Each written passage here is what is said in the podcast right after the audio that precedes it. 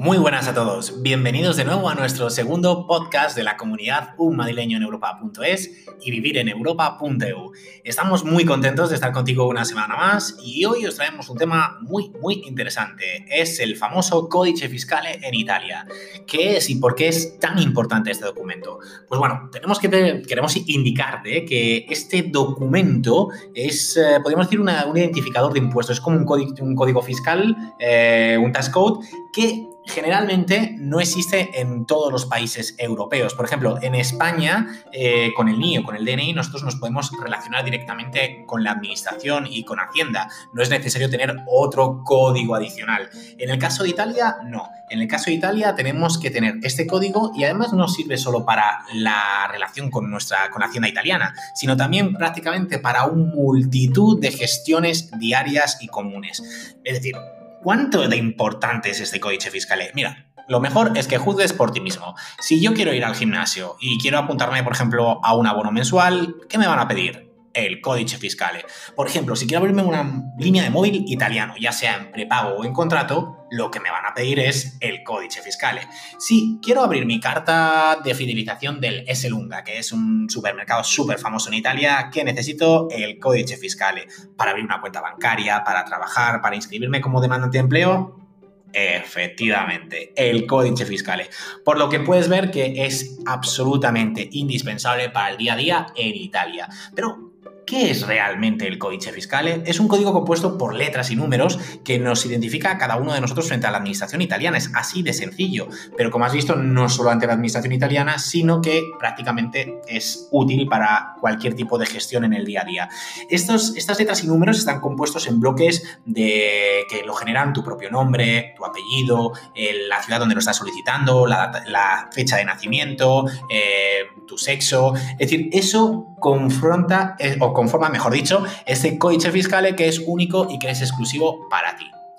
Y ¿Cómo de difícil es obtener este códice fiscal? Pues mira, el proceso es absolutamente muy sencillo. Lo único que vas a necesitar es tiempo.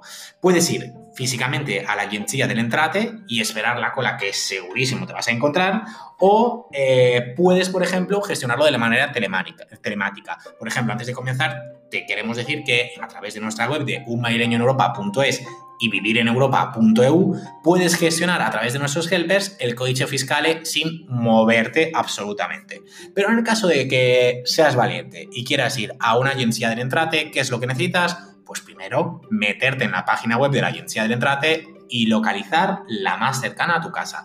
La página web, aunque vas a encontrar toda esta información en el blog de nuestra web, es www.agenciaconzentrate.gov.it. Gov, acordaos que es con V en italiano. Una vez que seleccionas ahí la oficina más cercana, tan solo tienes que ir allí.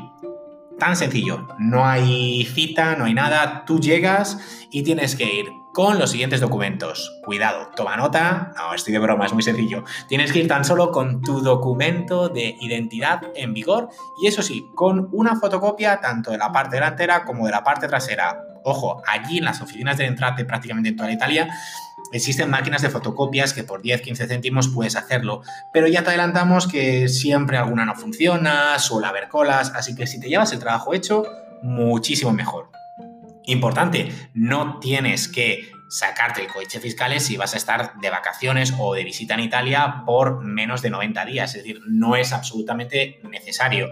Y también tienes que tener en cuenta que no es ningún tipo de certificación o de residencia italiana como tampoco en la sanidad de Italia. Es decir, tienes que tener en cuenta que este códice fiscal no sustituye ni a la carta de identidad, ni, al DNI, ni a las tarjetas sanitarias o la tarjeta sanitaria europea que te hayas llevado para los primeros días. Muy, muy importante.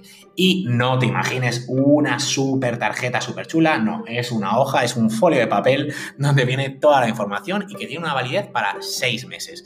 Eso sí, ya cuando tienes después eh, la carta de identidad o la tesera sanitaria, la tarjeta sanitaria italiana, entonces ya sí puedes encontrar, bueno, ya te darán los modelos plastificados y un poquito más modernos.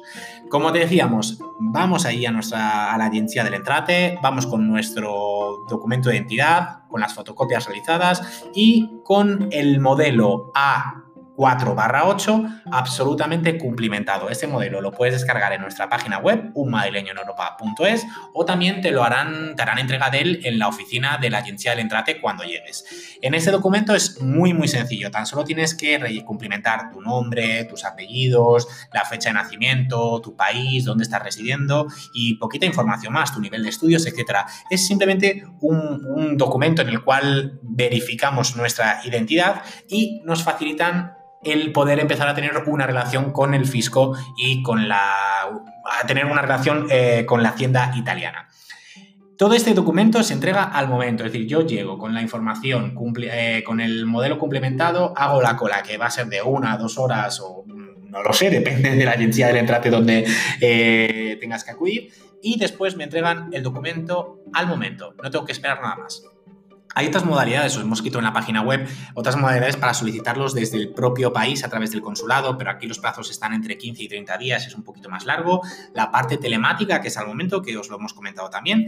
Y debes de tener en cuenta que en el supuesto que seas un ciudadano extracomunitario, es decir, no europeo, debes además de aportar el pasaporte o el permiso de residencia válido y un documento identificativo, eh, identificativo validado por el consulado en Italia de tu país de pues así de sencillo. Eso sí, te damos un último consejo. Memoriza tu códice fiscale. No te lleves la hoja, que es un desastre. Tienes que aprenderte esa mezcla de números eh, y letras que se componen con tu nombre, con tu apellido, con tu fecha de nacimiento, etcétera, pero que son muy, muy útiles.